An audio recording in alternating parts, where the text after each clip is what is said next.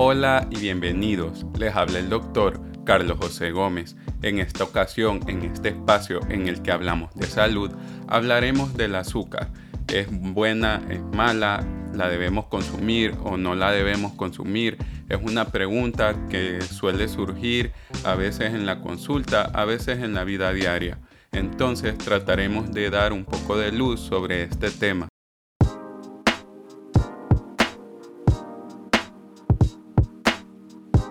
Para empezar, hablaremos de qué son los carbohidratos. Los carbohidratos son la principal fuente de energía con las que nos alimentamos. El azúcar es un tipo de carbohidrato. Dentro de estos hay simples y complejos. El azúcar generalmente se refiere a una categoría de carbohidratos simples, que incluyen carbohidratos de una sola molécula como la fructosa y la glucosa, y de dos moléculas como la sacarosa, la lactosa y el jarabe de maíz alto en fructosa. Este es importante porque está presente en diversos productos de la industria alimentaria. El jarabe de maíz está compuesto con un 42 o un 55% de fructosa complementado con glucosa. El azúcar de mesa o azúcar común es el edulcorante más utilizado para endulzar los alimentos y suele ser sacarosa sin purificar. La mayor parte del consumo de azúcar añadido entonces proviene de la sacarosa, que es la azúcar de mesa común, como ya dije, y el jarabe de maíz alto en fructosa, es decir, de carbohidratos simples y de alto valor energético. El consumo de azúcar durante las últimas décadas se ha puesto en cuestión por sus posibles efectos adversos. Todavía no hay una postura clara al respecto, pero por el momento parece ser que entre menos es mejor. El azúcar, los carbohidratos simples parecen tener efectos negativos sobre el cuerpo. El consumo de azúcar parece aumentar la respuesta inflamatoria en el cuerpo, lo cual parece ser uno de los factores determinantes de las consecuencias relacionadas. Otro factor importante, más que el azúcar por sí misma, es la ingesta excesiva que se ha asociado con caries, diabetes, deterioro cognitivo, obesidad, problemas relacionados con el hígado y síndrome metabólico, que es una alteración de diferentes hormonas que nosotros tenemos, entre ellas la insulina, las hormonas tiroideas, que tienen que ver con el peso, con la presión. Es algo complejo que podemos abordar en otro podcast, pero este, este problema, el síndrome metabólico, en la actualidad es una de las grandes preocupaciones en el área de la salud, dado que la evidencia disponible indica que la mayoría de los países, entre el 20 y el 30% de la población adulta, podría tener este problema, esto con datos del 2008 pero se espera que esto vaya en aumento por las condiciones de vida en la actualidad. También se ha teorizado que el consumo excesivo de azúcar puede desencadenar alteraciones en el sistema de recompensa del cerebro, que desajusta la conducta alimentaria en relación a las necesidades calóricas normales y conduce a una alimentación compulsiva. Así vemos que hay una relación estrecha entre el azúcar y el cerebro los carbohidratos en general pues son necesarios, son la fuente de energía que usa nuestro cuerpo. Los carbohidratos cuando los comemos son digeridos por nuestro sistema digestivo y llega en forma de glucosa a la sangre. La glucosa del torrente sanguíneo es la principal fuente de energía para el cerebro.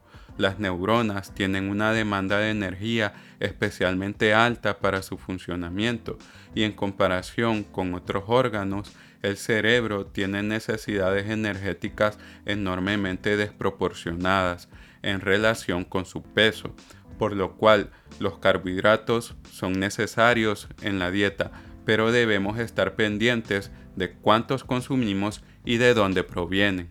La glucosa y la fructosa tienen diferentes impactos en el cerebro. El consumo de azúcar añadido se ha asociado con el empeoramiento de la función de la memoria del hipocampo. Esta relación parece estar mediada por un aumento de la inflamación en el hipocampo, que es especialmente pronunciada ante un alto consumo de azúcar. Así, una ingesta alta de carbohidratos predijo un mayor riesgo de deterioro cognitivo leve o demencia en personas mayores, mientras que la ingesta de carbohidratos en niños de edad escolar se asoció de forma negativa con pruebas de inteligencia no verbales. Una dieta alta en azúcares se ha descrito como un factor que afecta negativamente la generación de nuevas neuronas en el hipocampo durante la edad adulta, junto con otros factores como las dietas altas en grasas y la adicción al alcohol y a los opioides. Así existe esta concepción de que el azúcar puede causar adicción. La evidencia sugiere que existen predisposiciones similares para el consumo de azúcar y drogas y describen mecanismos compartidos de cómo responde el cerebro al azúcar y al opio. Existen estudios que han sido realizados en ratas que muestran asociaciones claras y donde los roedores presentan preferencia hacia el azúcar sobre la cocaína, pero faltan estudios en humanos aunque esto nos puede hablar de las posibilidades de las reacciones del cerebro al azúcar. El azúcar es un alimento muy sabroso que activa nuestros sistemas de recompensa debido tanto a su aporte de energía como al sabor. Tomado en exceso el azúcar puede desencadenar estos sistemas de recompensas con demasiada fuerza así inducen una alimentación compulsiva. Los azúcares refinados también alteran el apetito. La fructosa altera la forma en la que el cuerpo produce insulina, leptina y grelina, que son hormonas que intervienen en la sensación de saciedad, apetito y en el uso de los carbohidratos. Con los azúcares refinados, la recompensa nutritiva y de sensación del gusto en el cerebro se vuelve menos efectiva para comunicarse entre sí y para indicar saciedad, por lo que se sugiere que el consumo prolongado de energía en forma de fructosa podría conducir a un aumento de la ingesta calórica y contribuir al aumento de peso y la obesidad. Lo que sí hay que entender es que sin embargo, el aumento de peso parece deberse no tanto al azúcar en sí, sino a un aumento total de la energía consumida. En una condición tan complicada como la obesidad, es muy poco probable que un solo nutriente cause esta condición de manera única. Es más probable que la totalidad de la dieta, incluido el aumento del consumo calórico de todas las fuentes de alimentos, ser responsable de la obesidad. Parte del problema es que eh, los azúcares, los carbohidratos simples permiten consumir más calorías con menos cantidad de alimento. Los azúcares refinados permiten consumir energía en forma de carbohidratos, pero sin ningún otro nutriente que los acompañe y con poco volumen que nos sacia. Lo que una fruta entera nos aportaría lo podemos tener en menos de una cucharadita de azúcar, dependiendo de la fruta. Las diferentes bebidas embotelladas contienen un alto contenido de azúcar que consumimos sin poder observarla y sin que nos genere saciedad. Tan siquiera si somos nosotros los que agregamos eh, el azúcar a nuestro alimento, como lo hacemos en el café, podemos tener una idea del azúcar extra que estamos consumiendo. También muchos alimentos empaquetados llevan azúcar y no necesariamente son dulces, como el ketchup, aderezos, diferentes pastas, salsas a base de tomate, entre tantos alimentos empaquetados que llevan azúcares o jarabe de maíz o almidón por lo que nuestro paladar no es una forma fidedigna de determinar la cantidad de azúcar añadida. Si revisamos las etiquetas de los productos, nos daríamos cuenta de lo fácil que es superar las recomendaciones de azúcares añadidos para la dieta.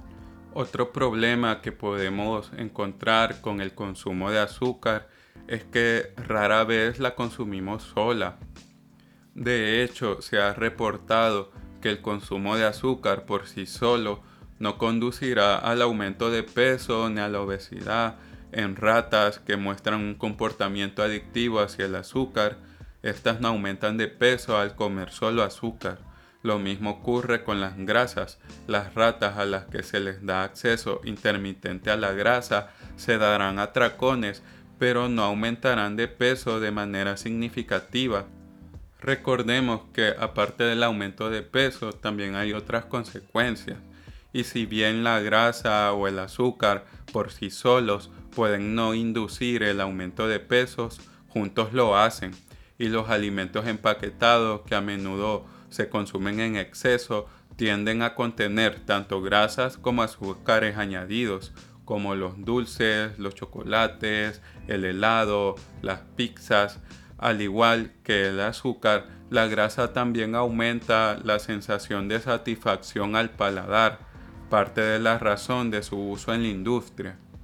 Esta combinación que altera el apetito, la sensación de saciedad, produce y contribuye a que se come en exceso y se aumente de peso.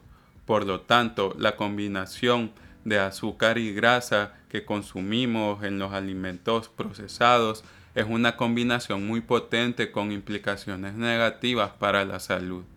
Como muchas sustancias, parece ser la cantidad la que determina que ésta sea perjudicial o no, pero diferentes entidades de salud tampoco parecen ponerse de acuerdo en cuánto sería este límite de azúcar añadida recomendada y esto ha variado durante el tiempo. Las guías alimentarias para estadounidenses en el 2010 recomendaban que no más del 25% de los carbohidratos de la dieta fueran en forma de azúcares agregados. Posteriormente, para sus recomendaciones de los años 2020-2025, limitan la ingesta de azúcar añadido a menos del 10%. La Organización Mundial de la Salud recomienda restringir el consumo de azúcar a no más del 10% de la ingesta calórica diaria, con una propuesta para reducir este nivel al 5% o menos para una salud óptima. Y la Asociación Americana del Corazón recomienda que este límite no supere del 6 al 5% de carbohidratos totales de la dieta. Si hablamos del consumo de azúcar, es difícil no hablar de los sustitutos de esta. Los sustitutos del azúcar como el aspartamo, la sucralosa, la sacarina, el stevia, entre tantos, pueden ayudar a lograr el objetivo de controlar el consumo de azúcar. Tan siquiera es un poco la, la creencia general. Sin embargo, los edulcorantes bajos en calorías parecen estar asociados con efectos metabólicos adversos como la resistencia a la insulina, la obesidad y alteraciones de la microbiota intestinal. Igualmente, la industria los usa en combinación con azúcares. Así no abusan de azúcar, pero siempre llevan azúcar más de la recomendada en relación a la total ingesta diaria que deberíamos realizar. Entonces, eh, existe como este dilema si de verdad los edulcorantes bajos en calorías hacen que al final haya una mejor nutrición. Los edulcorantes bajos en calorías prevalecen en el suministro de alimentos por su propiedad principal de proporcionar dulzor con pocas o ninguna caloría, lo que permite que los alimentos conserven su sabor dulce y disminuir la ingesta calórica. Este tipo de compuesto no es algo totalmente nuevo, dado que el acetato de plomo ya se usaba como edulcorante en la antigua Roma. Parte de la problemática con relación a estos compuestos es que cada uno es diferente y sus semejanzas con relación a que estimulan lo dulce del sentido del gusto y que son bajos en calorías no significa que todos se comporten igual en el cuerpo. Por analogía, tanto el cloruro de sodio, la sal común, como el cloruro de potasio son salados. Sin embargo, Supuestamente el primero eleva la presión arterial y el segundo la reduce. Otro ejemplo, el triptofano, la estricnina y la teofilina son todas sustancias amargas, pero el primero es un aminoácido esencial, la estricnina es una toxina que inhibe la respiración y la teofilina es un tratamiento para el asma. El acetato de plomo, por ejemplo, es dañino para la salud y en la actualidad hay una diversidad de productos de este tipo que necesitan que se estudien individualmente. Actualmente, los que se comercializan se aceptan como seguros para la salud. Sin embargo, ha habido un trabajo extremadamente limitado sobre la eficacia, es decir, si de verdad cambian los comportamientos alimentarios de las personas, cómo intervienen en el control del azúcar en sangre y si su consumo se asocia con un menor peso corporal, por lo cual se necesitan más estudios para saber con claridad si además de no hacer daño alguno, ayudan a mejorar la nutrición. Existen diferentes críticas que cuestionan los efectos negativos del azúcar. La mayoría de los estudios científicos han sido realizados en animales de laboratorio y no se extrapolan a los humanos. Existen estudios en humanos, pero la información todavía no es concluyente. La mayoría de los estudios se realizan con dosis de azúcar dadas de forma aislada, pero el azúcar rara vez se consume sola, generalmente acompaña a otros alimentos, por lo que siendo estrictos todavía no se sabe, no se puede asegurar que el azúcar añadida es del todo dañina al estar mezclada con otros alimentos. Las recomendaciones del azúcar agregada de las diferentes organizaciones alimentarias y de salud se centran en la prevención de enfermedades en lugar de mejorar la calidad de la dieta. La energía proporcionada por los azúcares agregados no es más obesogénica, digamos engordante, que la energía proporcionada por otros alimentos. Sin embargo, gran parte del problema con los azúcares refinados o los carbohidratos simples, más que ellos en sí mismos, es lo que permiten. Los azúcares agregados permiten consumir más energía con menos volumen de alimento y a menudo se consumen en alimentos densos en energía y pobres en nutrientes. Rara vez se combinan con alimentos altos en nutrientes. Casi el 70% de la ingesta de azúcares agregados proviene de cinco categorías de alimentos, las bebidas endulzadas, los postres y bocadillos dulces, el café y el té, caramelos, diferentes barras y cereales para el desayuno. Las recomendaciones que sugieren una ingesta menor al 10% de calorías diarias en forma de azúcares agregados implicarían que si se llega a este límite no se podrían comer más carbohidratos de otras fuentes, sacrificando el consumo de alimentos como frutas, cereales integrales y legumbres, que aparte de carbohidratos nos proporcionan otros nutrientes. Para ir terminando, me gustaría hacer pues la recomendación de la postura que deberíamos tener en relación a los azúcares añadidos. Evitar los alimentos procesados es la clave. Comer alimentos más complejos, mejorando la ingesta de diferentes nutrientes como la tiamina, riboflavina, niacina, ácido fólico, minerales como el calcio, hierro, zinc y vitaminas como la A, la B6 y la B12 se ha asociado negativamente con la ingesta de azúcar agregada. Todos estos nutrientes presentes en frutas, verduras y legumbres. Esto también se ha visto en estudios que los niños que consumen menos del 10% de su energía en azúcares agregados tienden a comer más frutas, vegetales, lácteos y granos integrales que los niños que consumen más del 10% de su energía en azúcares agregados.